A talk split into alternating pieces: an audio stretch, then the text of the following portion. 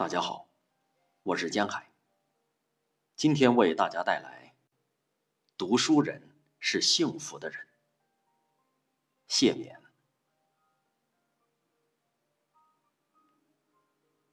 我常想，读书人是世间幸福人，因为他除了拥有现实的世界之外，还拥有另一个更为浩瀚也更为丰富的世界。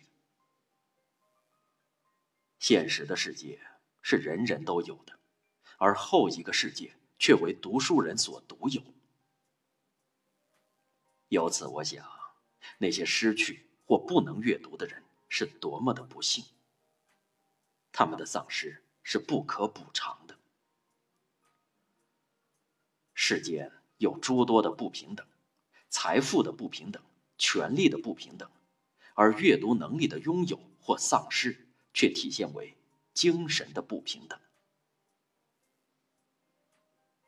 一个人的一生，只能经历自己拥有的那一份心悦，那一份苦难。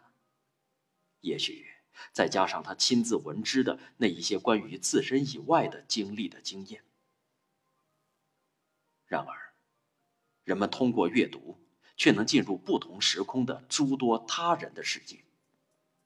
这样，具有阅读能力的人。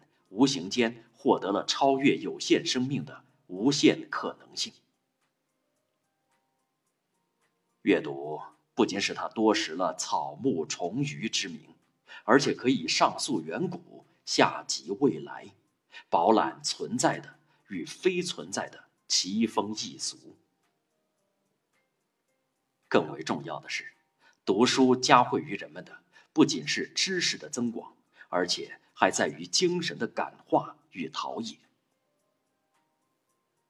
人们从读书学做人，从那些往哲先贤以及当代才俊的著述中学得他们的人格。